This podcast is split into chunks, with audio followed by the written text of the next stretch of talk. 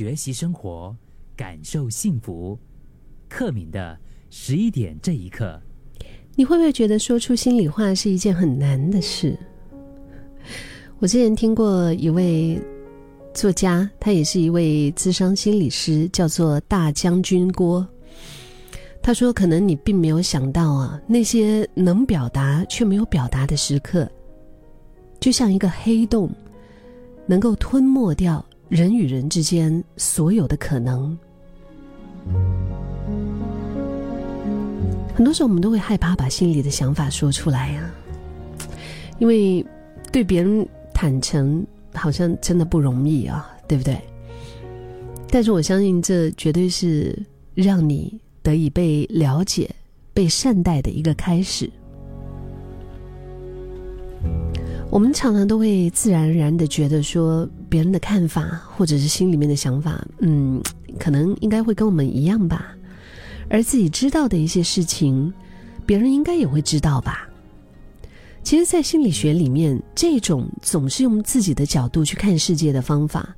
它是一种叫做投射效应的认知偏差。呃，真实的情况就是，你没有把你心里面想的说出来，对方再怎么努力的去猜，他也不可能百分之百猜的对呀，对不对？因为别人不是你肚子里的蛔虫，而且我觉得，如果我们不很好的表达的话，的确啊，别人真的永远不会知道你真实的想法是什么。但是要说出心里话，向来都是很多人难以跨越的一个。在我们心理上的一个超大的门槛，啊，不管是你对职场上的同事啊，熟或者不熟的朋友啊，甚至是生活在一起的家人，或者是你非常亲密的爱人，要讲出来，心里都还是会觉得有一点卡卡的。可能是因为从小被教育，就是说，嗯，不要麻烦别人，嗯，所以自己觉得不好意思。就忍一下就好了，也可能是没有足够的心理安全感，担心说出来会被认为是要求太多，然后担心说出来之后会被嫌弃、被讨厌，甚至因此伤害了彼此的感情，甚至也可能是单纯的对另一半有太过美好的期待，就是觉得嗯我。不讲，他应该要知道我心里面所想的吧？他应该要了解我的感受吧？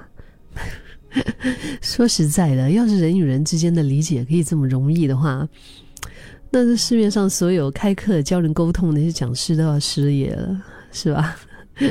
然后世界上也不会有那么多的争执和战争了。其实要克服这样的心魔，只要换个角度想想，就会清楚很多。就如果你今天你和对方异地而处，你是不是也会希望他说出真实的感受和想法呢？肯定啊！而且就算是有一些话听起来可能会有一点冲击，但也正是因为这样子，我们才能够调整自己，让两个人的相处模式可以磨合的更好，不是吗？当然，我们也要调整彼此的期待，说出来啊，只是沟通协调过程的开始而已，不代表就是对方非得要照单全收，也不代表你们的相处就一定会顺畅、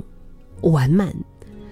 但如果这样的相互坦诚、理解都没有办法开始，都起不了头，那我觉得更进一步的幸福，可能我们真的就是在做白日梦了。